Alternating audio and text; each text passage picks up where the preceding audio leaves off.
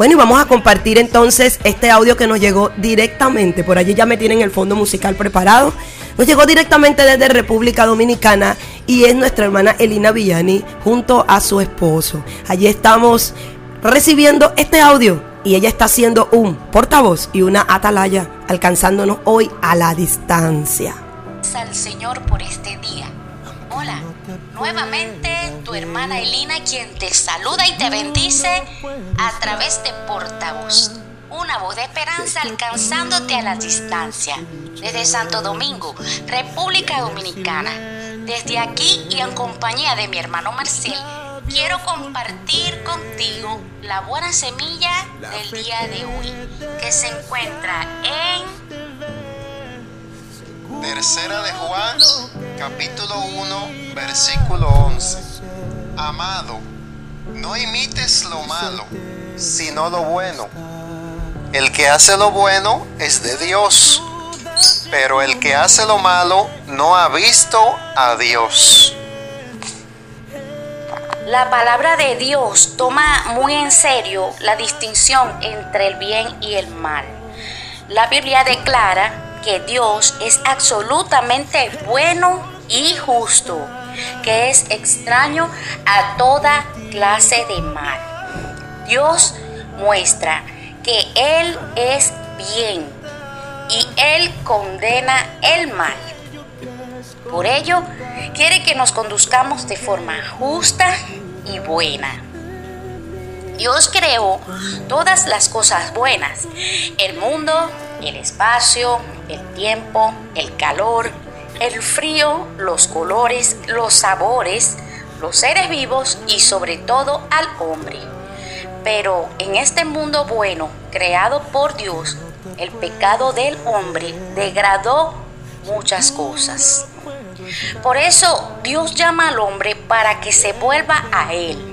Este es el mensaje de los profetas del Antiguo Testamento, así como el mensaje de Jesucristo. Pero Jesucristo hizo más que esto.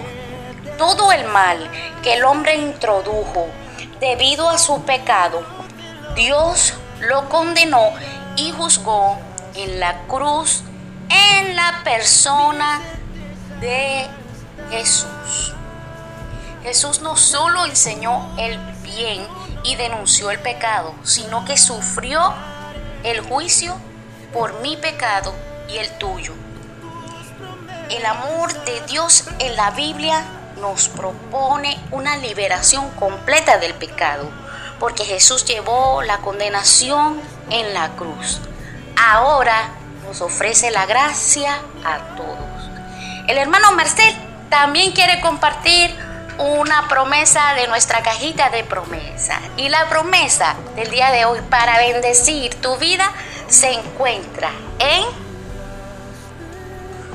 Salmos 3, versículo 3. Mas tú, Señor, eres escudo alrededor de mí, mi gloria y el que levanta mi cabeza. Qué hermosa promesa. El Señor es nuestro escudo. Ha prometido protegernos y librarnos de toda clase de mal.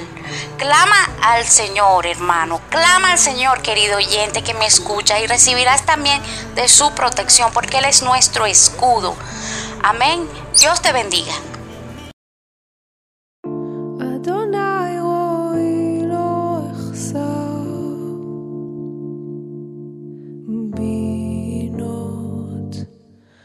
Asher bitzem